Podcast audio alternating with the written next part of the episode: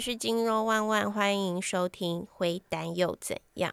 我们今天要来聊什么呢？来聊一个突发性的议题，就是 最近的，对，就是我无意间在我自己都没预期的状态下，就公开了毛毛手先生在一起的这件事情，就是你的新男友这件事情。对，就是我的新男友。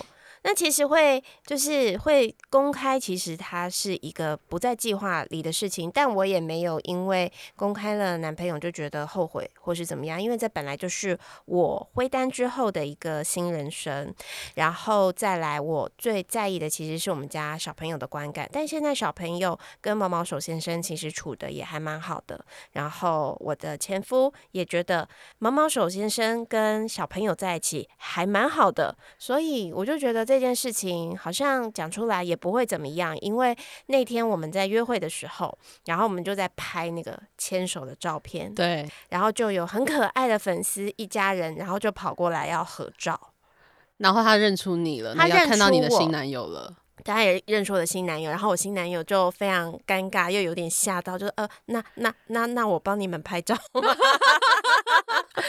哪，他怎样？他会觉得说。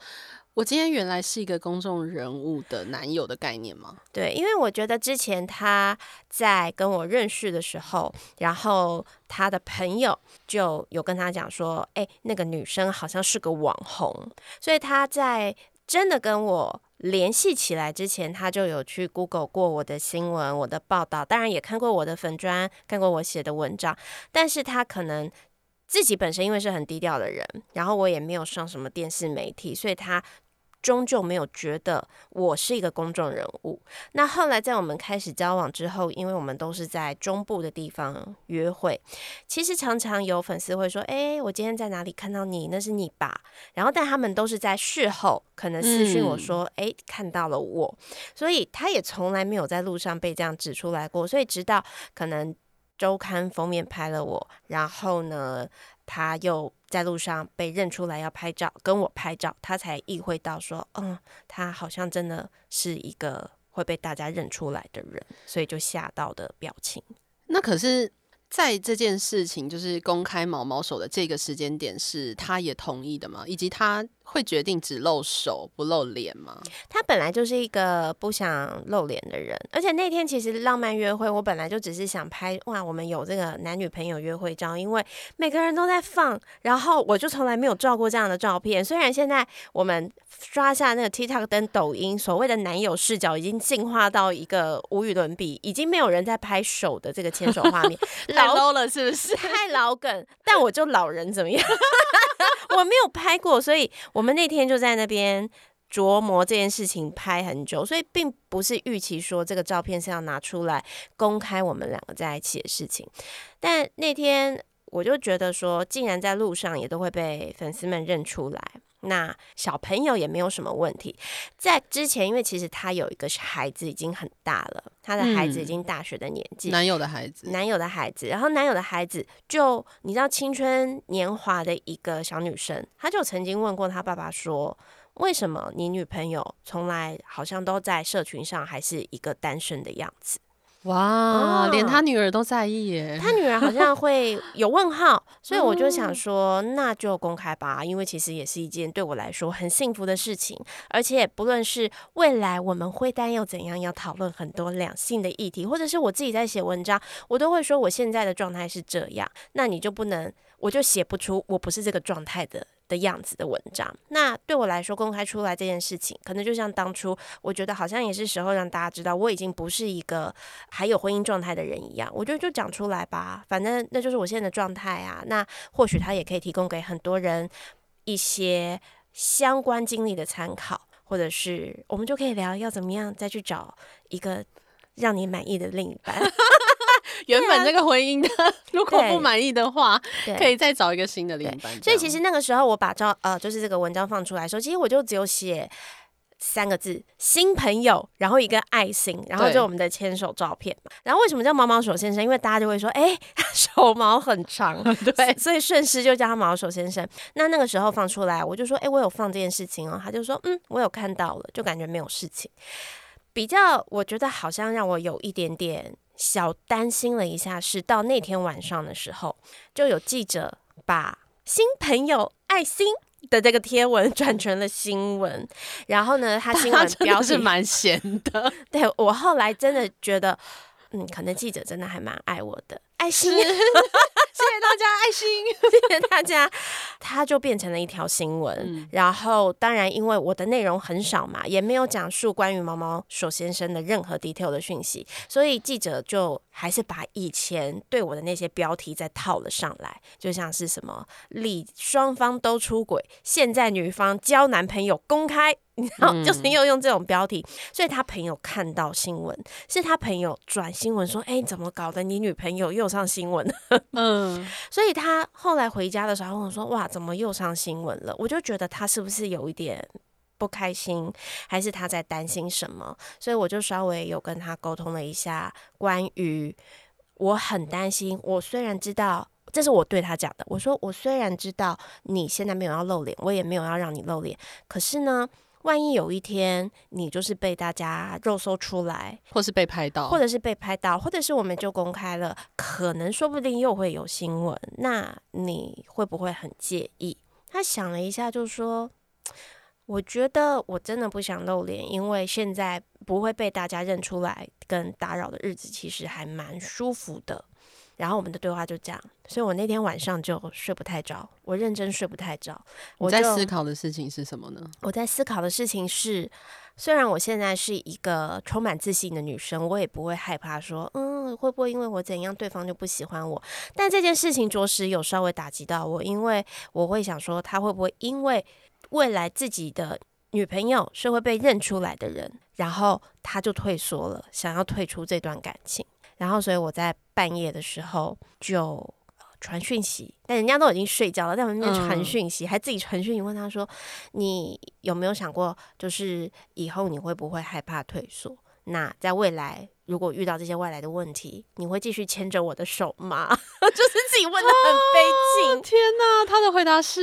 因为后来他第二天早上起床看到，他就有立刻就是打电话给我和讯息我说：“哎，我们家当然就是我的下半辈子都是有你啊，所以不要担心。”哇哦，目前是这样啦。对，好不好那天发生的时候，哇，整个就变得不一样，也是有可能。我我觉得有可能，因为还没有接触到啊。因为对我来说，我现在的心智。跟前夫的心智都很强，因为我们经过磨练。真的比如说，像那个时候上了新闻之后，然后下面呢，瞬间就有一百多个留言在新闻的评论下面。我自己的粉砖，大家都是充满祝福，哇，好浪漫，然后很为我开心，因为他们可能发了我很久，觉得我也值得一个更美好的幸福或再次谈恋爱。可是，在新闻底下完全不是这一回事，新闻底下就会出现哇，社会乱源。他又在炒新闻，然后这种真的是狗男女什么之类，就是这种话是全部几乎几乎千篇一律都是这样的文字。所以，如果另外一半他明明就是我们两个都是循规蹈矩离婚，然后再相遇，但是有可能他会被波及到。所以我就会想说，不知道他会不会没有办法忍受这样的事情，而且更好笑啊，就是因为他的手就是有手毛嘛，很多粉丝就会说，哎，他的手手毛好长哦。然后有的粉丝很可爱，就会说，嗯，我也喜欢手毛长的。大家对他的唯一资讯就是 他的手毛很长。然后还有更可爱的粉丝，他就会说，他私讯我，他说其实手毛长，性欲蛮强的，很不错。要笑死！我真的觉得大家很可爱，可是呢，在前夫那边就有可能是他的粉丝有人跟他说：“我真的气死了，那个手都是毛，有够恶心。”就是完全是两样对于同样都是有手毛，但是评价不一样。对，可能有一些投射，就是其实像前夫那边，他也知道我公开这件事情，他也是同意的，他也觉得反正孩子开心这件事情没有什么不好，他甚至有针对这样子的心得去发了一篇文章。然后在我们公开的的这个呃恋情的祝福下，其实。Jay Z 他也写啦，就那我也该努力起来去找他的下一段喽。然后我还说 Go Go Go，就是我们是很彼此祝福对方。但是显然就是有一些自己情绪的人，他们不这么认为，所以在在在前夫这边，他可能就会收到一些讯息，说我真的觉得你很衰，你下辈子真的不要再遇到他了，就还担心他的下辈子。他还好吗？他是不是这辈子活得很不快乐？我觉得，我觉得会这样子去留言的人，应该都是多少有一些自己的投射跟自己的情绪，那或者是他们认为分手了、离婚了就会变成两个冤家，不会有双方还是好朋友的这个选项存在。那还有一个可能也是正在办离婚的爸爸，他就这样这样还这样拍拍他有没有这样拍拍他的符号，说我真的懂这种心情，因为我现在也在办离婚，我觉得什么样的心情？我觉得你很辛苦。你真的委屈了？What What？谁委屈？到底是谁委屈？就是我们，我们真的没有委屈，但其实我能理解大家会有一些投射反应，所以我也能理解，就是如果在新闻底下骂我就是一个败坏社会风俗女子的人，他们可能自己也有些自己的情节，所以我现在是可以很幽默的去看待这些事情。我看那个留言，我是真的忍不住会一直笑出来的。哎，你这心真的超强大！以前这种留言你看的应该会是走心。一刚开始我成为金融妈妈妈的时候，我超容易走心的。我的那个走心程度是，只要有人说“哇，你是一个没什么资历的人，还敢出来教运动”，这样子我就走心嘞。嗯，我会一个月吃不下饭。然后，但我觉得那个时候的走心是好事。那个时候我就是因为觉得你这样讲我，我不服气，那我就是要把所有的学经历、所有的教练证照都补齐。所以我觉得某个程度是我自己也提升到了一定的程度，然后所以我可以笑看这些事情。对，那我相信很多的听众朋友也蛮想要知道，就是对于有小孩单身的女性，在交男朋友的过程当中，对你们俩的关系，或者是跟前夫的关系有什么样的影响？我觉得就像在一个婚姻里面，如果这个爸爸跟妈妈是在孩子面前会一直冷战，然后控制不了自己的情绪，一直吵架，那对孩子造成的一个心理不健康的状态和压力，可能。还不如离婚，然后你们各自住，孩子不需要去承担这样的压力。因为我自己其实就是在爸爸妈妈。婚姻从有印象以来从来没有好过，一直吵架，一直冷战，然后后来情绪就会发在我们身上，或者是大一点，他们真的离婚了，或是离婚前就会被逼着要选边站，可能包含到现在，他们两个都是冤家，所以互相讲到对方的时候，就还是在翻白眼。嗯，你看都已经离婚十几二十几年了，他们的人生真的就是把对方。看成一个仇人的状态，所以我觉得其实对我们家的孩子，包括对我自己的心灵都很不健康。我花了非常久的时间去重建我对感情的认知，还有我对婚姻的认知，甚至我要看待另外一半如何相处这件事情，我真的花费了很多的心心力，然后也跌了很多跤。所以话说回来，我觉得爸妈自己的态度能够。和平的相处，好好的理性沟通事情，那才是最重要的。所以这件事情，不管你是你们在谈离婚，你们是很友好，我们现在是组合家庭，或者是还没有到组合家庭，就只是有新的对象进来了，我的孩子的生活，只要双方都是够成熟，我觉得这是完全没有问题的。嗯，比如说像我们那一天出去玩的时候，我觉得真的是很感动诶。嗯，我们就去了一个甜点工厂玩，然后在那个甜点工厂里面，小朋友他就看到爸爸喜欢吃的布丁，他就这样咚咚咚的跑去说：“妈妈，我想买这个布丁回家给爸爸吃，因为他很喜欢吃这个布丁。”然后毛毛虫叔叔听到了，他就啊买了。非常多的甜点，当然也包含那个布丁。我就想说，因为他是个甜食控，我会想说，你今天肚子是有这么饿吗？但没有。后来我们把孩子送回家之后，他自己只拿了一个他想吃的泡芙，然后其他全部都说你赶快拿回家跟你爸爸一起吃。天哪，这个很感动哎！我真的很感动，我真的很感动，我的眼泪都快掉下来了。然后孩子事后回家，我后来就偷偷问爸爸嘛，我就是说，那小朋友有说什么吗？他说小朋友一回家就跟他说，爸爸，我帮你买。买了布丁，你要记得冰哦，这个是要冰的。然后，我今天好开心哇！对，很难得。对，所以他爸爸后来也觉得哇，小孩很开心，而且这个叔叔他可以陪孩子做一些他做不到的事情，因为他现在还在复健，的确有一些，比如说登山很难登的步道，或者是我们要去露营很难下去的地方，他现在可能还没有办法。那他觉得有一个新的叔叔这样陪他，其实也是很棒的事情。所以其实。前夫的成熟，他好像在这段我们在离婚的这段过程里面，我们两个都瞬间成熟了非常非常多。他的成熟也让我非常非常的感动。所以等于说，前夫对于这一段新的恋情，他其实是没有任何负面的评价的吗？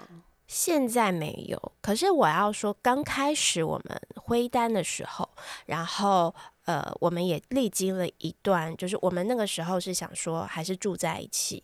然后也不需要对外公开，就是我们两个自己知道就好。可是我们发现同住在一个屋檐下的时候，其实是非常难受的。因为我自己那个时候我们买的那个房子就一间主卧，是没有额外的房间让他可以睡，他就天天睡沙发，他就不进房间。那也是。进房间也是很怪啦，但我就会觉得，那我就睡沙发嘛，因为你在附近，我怕你的脊椎这样会弯掉。那他就说不要，我就睡沙发。然后两个人有很高涨情绪的时候躲不开，所以这是后来为什么我去另外找了一个房子，在我们同一个社区，然后顺便当工作室。那那个时候也会很尴尬，刚挥单的时候，我可能连想要跟朋友出去玩，我都会觉得今天我会比较晚回家，他可能又会不爽。也果不其然，我一回家他就这样。翻白眼，对你让狗很吵，会吵到小孩。我们经历过这一段，就是互相很纠结、很互不习惯的时间，所以后来搬出去之后，就有慢慢变好。那因为那个工作室其实一刚开始是除了我教课，然后也会做一些拍摄。那有的时候小朋友下课就会进来，他其实有曾经讲过，他说：“哎。”小朋友会进来的地方，你以后不要带你新的男人来这边哦。哇，一开始还是有这种，一刚开始绝对会有这种情绪，怎么可能？怎么可能会不吃醋或者是不开心？我也会觉得啊，如果你一刚开始的时候，我也有过这种情绪，因为一分开之后，就有一些女粉丝会开始传一些性感的照片给他，那我也会产生那种情绪，嗯，恶心死了，干嘛传那个东西给你？就是我们两个一下子是没有办法适应，其实我们已经。本来就不需要去干涉对方，但我们现在更没有立场去干涉对方这件事情，所以也是真的有过了半年多，我们这个情绪才慢慢的淡然。那我们怎么让他淡然？那段时间我们大概除了一起接送小孩，我们几乎是完全零互动的。所以说，交男朋友这件事情，在他知道的当下，他的情绪是什么？就是在。一直嗯，一直以来他可能就会发现说，哎，我周末开始有些时候就会不在家，然后都是跑某一个地区。他其实心里就开始有底，我可能嗯已经有男朋友。但他一刚开始，我有问他，我说你想听我分享我的新生活吗？他说不用哎，我没兴趣。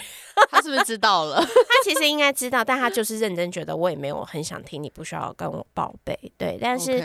知道是什么样的一个机缘呢？哦，有一天，就是因为我跟猫猫手先生，我们还是会有些磨合。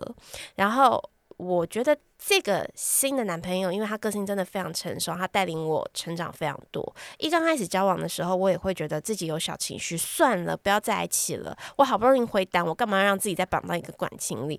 所以我也曾经我自己不自觉的做出情绪勒索他这件事情。嗯，就是我会觉得。那我们就分开算了。虽然我半一半觉得真的就分开算了，但你另一半是觉得 如果分开了我很 sad。但你还是讲了这样的话。所以那天的状况就是，我早上去送小朋友上课，然后他们下来，他看到我的眼睛红红的，他说：“你干嘛？”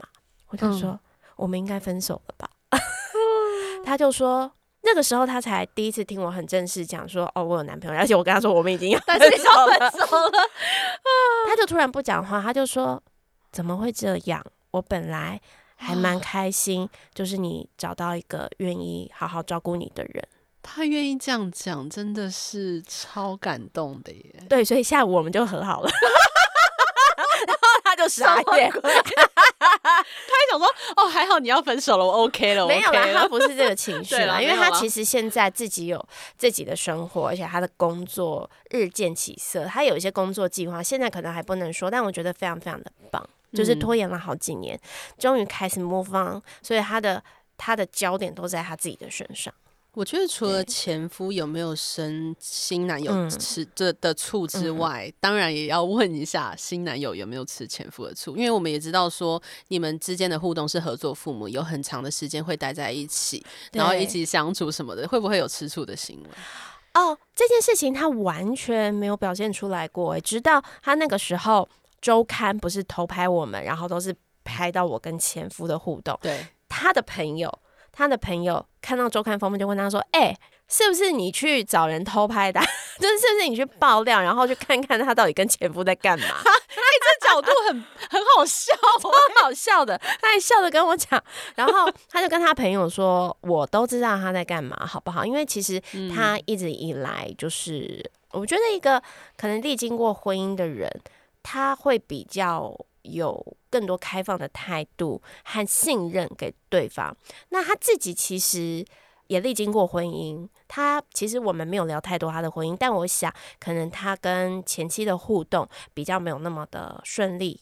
嗯嗯，所以他能理解，如果小朋友还小，其实有一个合作父母的良好互动，对孩子是一个很好的成长。所以他向来就知道我们会有一些互动，也没有表现出。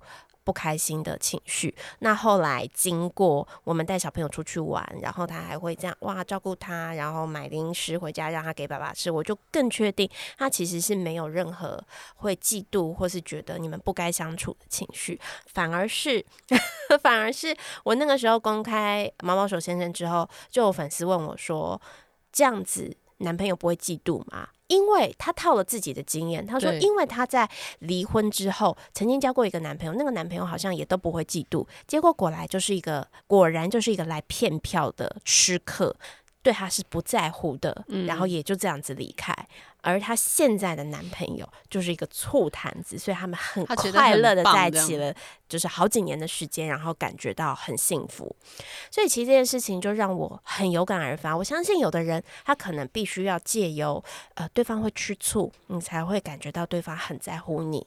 可是我觉得像我们现在经历了这么多的婚姻波折又回答之后，你会发现爱一个人其实就是懂得给空间跟放手。然后不要去踏过别人的那条线，因为我自己也不喜欢被一直问东问西。嗯，我也很害怕，如果他今天是个醋坛子，我会烦死。然后我也还是希望有保留我自己的空间，去找我自己的朋友，做我自己的事情。我有我一些的啊 night party 的生活，不希望这件事情会被因为我要交了一个男朋友，他就开始管东管西，所以他一定也会。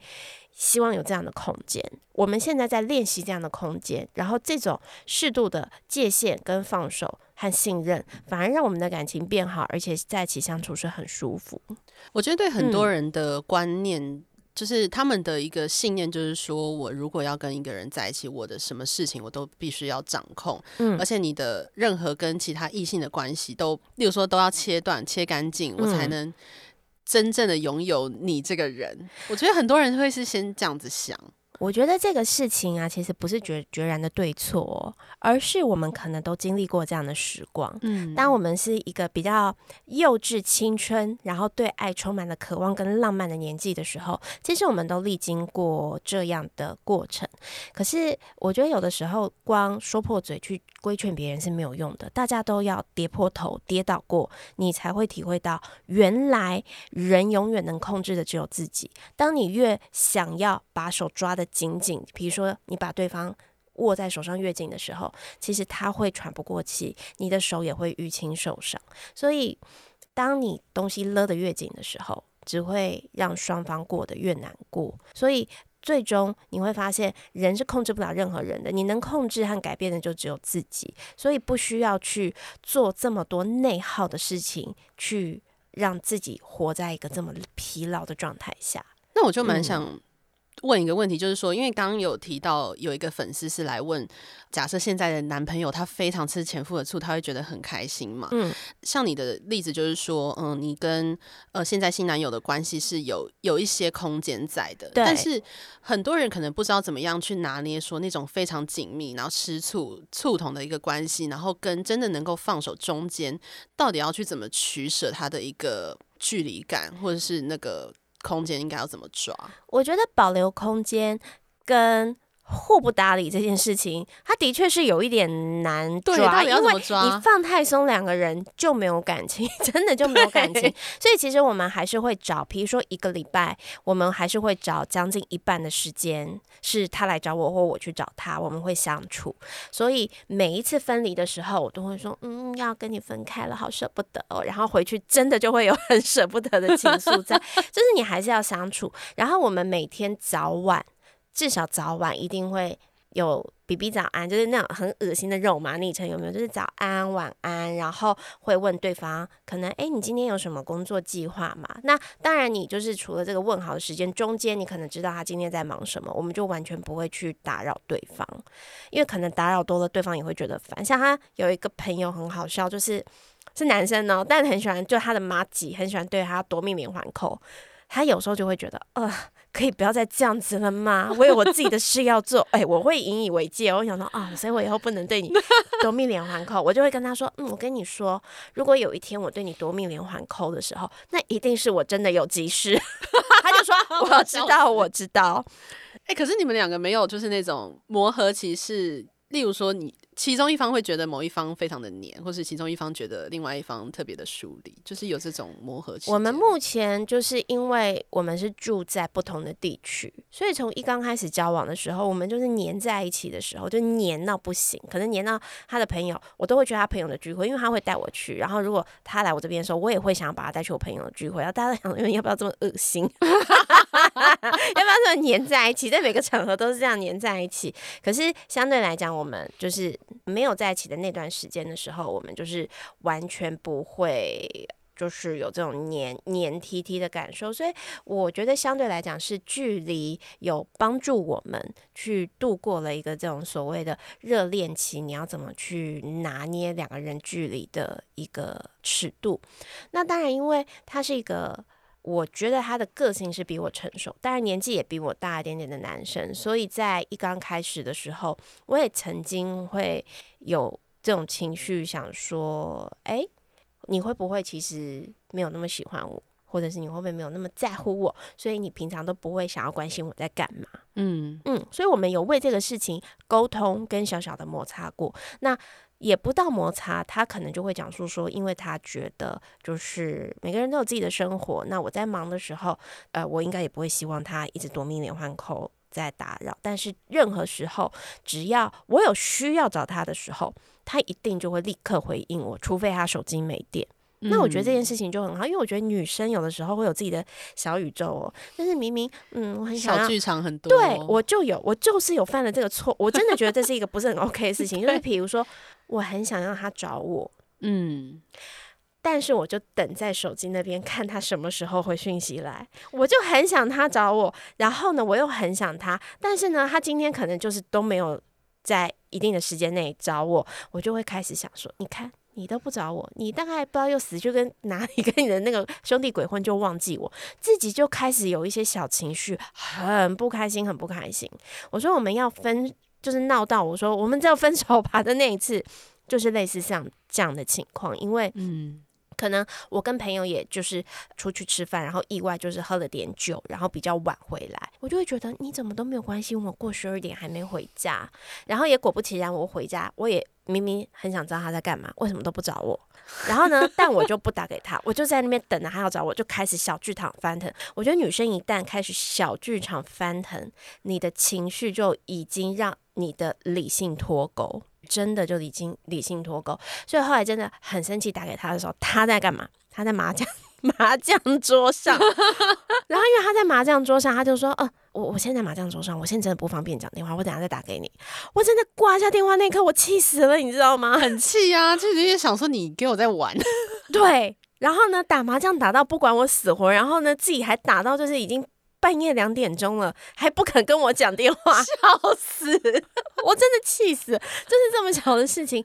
就后来他下了牌桌之后，他就有跟我解释那个状况，其实他就是到那个地方去做一个交货送货，然后呢，但因为他们的牌桌上刚好少一卡，他就被抓上去。那因为又有人连庄，那些人都很会打，所以他在那里非常的紧张，因为他是一个。打麻将比较慢的人，所以他一定就不好意思，已经很慢了，他还要讲电话。那人家又一直连装，所以那一打下去，那个地方其实我有去过，真的收讯很差，他就没有看到那个时间。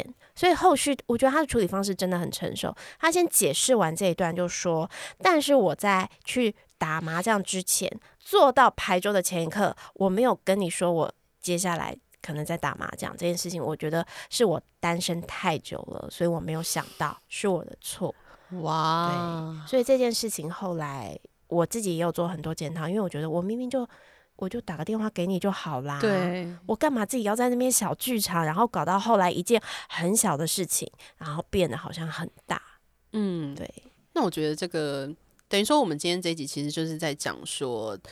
灰单后的女性在跟男性交往的时候，是不是距离跟就是你们之间的空间信任感，是不是会有重新建立的一个状况？绝对会有，它还是会有摩擦期，不会每个每一段感情一开始就呈现这么美好的状态，它一定会有磨合期。但我觉得，呃，大家如何学会把情绪放下来，情绪放不下来的时候，就把距离先拉开来，你就会看到，其实问题根本就是一件微不足道的事情。嗯，嗯那用理性去沟通，然后我自己现在对我自己就是，我要从每一次的磨合里面学到经验，就是如何避免它再发生，怎么样两个人相处才会更好。那我觉得这件事情这样的练习对我。在两性关系里面的帮助是很大的，因为这件事情以前我跟前夫我们在婚姻里都没有做到，我们就是只是让脾气一直发出来，那累积久了之后，这段感情其实真的曾经被践踏到，就是残破不堪。嗯，好，今天就是给大家一个心思，不要再。我觉得今天就是金融万万给了一个非常好的例子，就是他在交了一个新男友的状况，因为会周围关系到的人，例如说前夫或是孩子，呃的处理状况也给大家参考，就是其实会有一个这样子相对平衡的状况，而不是就是大家互相起冲突、互相吃醋的状况。对对。那如果大家就是喜欢我们的节目的话，就也欢迎订阅、分享给更多朋友，也帮我们打五颗星。然后我们会蛋又怎样？我们就下次再见喽！下次再见喽！拜拜拜拜。